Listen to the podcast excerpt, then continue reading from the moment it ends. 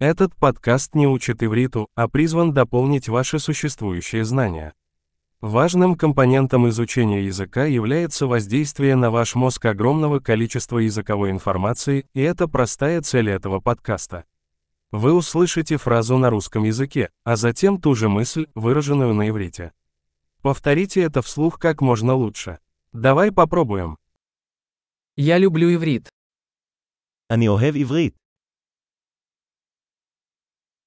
Большой. Как вы, возможно, уже заметили, для генерации звука мы используем современную технологию синтеза речи. Это позволяет быстро выпускать новые серии и исследовать больше тем, от практических до философских и флирта. Если вы изучаете другие языки, кроме иврита, найдите другие наши подкасты, название такое же, как у ускорителя изучения иврита, но с другим названием языка. Приятного изучения языка!